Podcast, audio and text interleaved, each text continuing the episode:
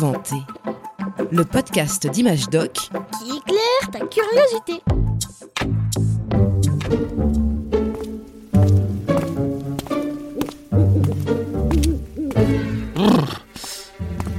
C'est vraiment frais ce soir, pas de doute, l'automne est bien là. Bon. Et avec les jours qui raccourcissent, la nuit tombe de plus en plus tôt. Tiens, ah bah c'est la meilleure. Une coupure de courant, mince. On dirait que tout le quartier est dans le noir. J'y vois plus rien, moi. Aïe Ah, voilà que je me cogne à un lampadaire, c'est un comble Julien, c'est toi? Elowen, qu'est-ce que tu fais là euh, Bah moi là je rentre de la Zumba, mais dans le noir c'est quand même pas très rigolo. Ah, Attends, je vais te raccompagner jusque chez tes parents. C'est vrai que ça fait un peu peur, hein. On se croirait revenu au Moyen-Âge. Mais attends, il n'y avait pas d'éclairage au Moyen-Âge? Et non, les gens s'éclairaient avec des torches. Les villes et les villages étaient euh, la plupart du temps plongés dans l'obscurité. Les rues n'étaient pas très sûres, les brigands se cachaient dans les endroits les plus sombres pour détrousser les passants. Ah, halte là Ah, Laissez-moi passer, je vous en supplie. La bourse ou la vie S'il vous plaît, laissez-moi. Au secours Laissez-moi passer, s'il vous plaît. J'ai pas d'argent sur moi. Au début du XVe siècle, en Angleterre, le maire de Londres fait appel aux habitants pour éclairer les rues. Citoyens de Londres, approchez, approchez, citoyens Oyez, oyez le message de notre Lord Maire, Sir Henry Barton.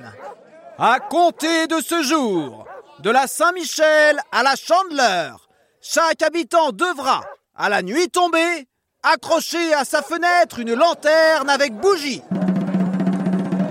Londres serait donc la première ville d'Europe à avoir été correctement éclairée. Enfin, correctement, je ne sais pas si tu t'es déjà éclairé à la bougie. Euh, bah une fois, peut-être quand on avait plus d'électricité.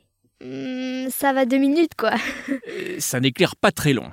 Et puis, lorsque les habitants ne respectaient pas la consigne ou n'avaient plus de bougies, Bah du coup il faisait tout noir. exactement, les premières lanternes fixes sont apparues 250 ans plus tard, en France. Allez, madame, dépêchez-vous. Rentrez les enfants. Barricadez-vous. En cette année 1667, Paris est régulièrement attaqué par des bandits. Ils sont au port de la ville. Madame, rentrez chez vous vite. Barricadez-vous, attention.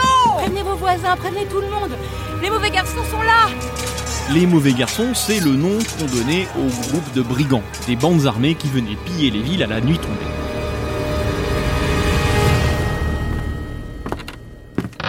Ça ne peut plus durer Ces gredins ne perdent rien pour attendre. Nous allons rétablir l'ordre et la sécurité dans les rues de Paris. Gabriel Nicolas de la Reynie est le premier lieutenant général de police de Paris. Le roi Louis XIV l'a chargé de ramener le calme dans la ville, et voilà l'une de ses premières décisions. Faites installer des lanternes à chaque extrémité et au milieu de chaque rue.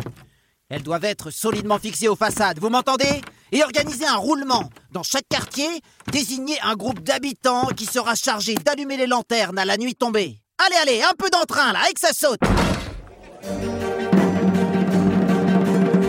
Pendant un siècle, les villes sont éclairées grâce à ce système. Mais la luminosité n'est pas toujours très bonne. Les lanternes sont accrochées en hauteur, le sol n'est donc pas correctement éclairé. Il faut faire en sorte de renvoyer la lumière vers le bas. Voilà ce que se dit Dominique François Bourgeois de Châteaublanc en 1744. Cet ingénieur français au nom à rallonge décide d'utiliser un principe tout simple. La réverbération Mais oui, lorsque la lumière rencontre une surface métallique ou un miroir, elle se réfléchit dessus. On peut dire qu'elle est renvoyée dans la direction opposée. Je vais tout simplement utiliser un miroir métallique placé au-dessus de la flamme. Et puis, je remplace la chandelle par de l'huile qui brûle plus facilement et plus longtemps. La lumière frappe le miroir et repart vers le bas. Les passants sont bien mieux éclairés. Les lampadaires ou réverbères inventés par Bourgeois de Châteaublanc équipent rapidement toutes les rues de Paris, puis des autres villes de France et d'Europe. Au début du 19e siècle, apparaissent des lampadaires fonctionnant au gaz. Ils éclairent plus efficacement et plus longtemps. Mais il faut encore les allumer chaque soir. C'est le rôle des allumeurs de réverbères qui font leur tournée à la tombée de la nuit. Puis vient l'invention de l'éclairage électrique. Chandelle, huile, gaz, électricité, la manière de produire la lumière a évolué au fil des siècles, mais le principe du réverbère est resté. Ce sont des lanternes réverbérant la lumière vers le bas. Ah bah ça y est, la lumière est revenue. Ah, c'est mieux comme ça. On voit presque comme en plein jour. Il faut dire que l'éclairage public a énormément progressé depuis l'invention du lampadaire. Aujourd'hui, on sait fabriquer des lampadaires qui fonctionnent la nuit en accumulant l'énergie du soleil pendant la journée. Mais aussi des éclairages intelligents. Ils ne se mettent en marche que lorsque la lumière du jour faiblit ou lorsqu'ils détectent des voitures ou des piétons. Ça permet d'économiser l'énergie. C'est mieux pour l'environnement. Exactement. Bon, je crois qu'on est arrivé devant chez tes parents, Elouen. Bonne soirée. Salut Julien Il s'en passe des choses la nuit. Dans les villes, les lumières s'allument et dans la nature, certains animaux comme les chouettes ou les chauves-souris commencent à s'activer.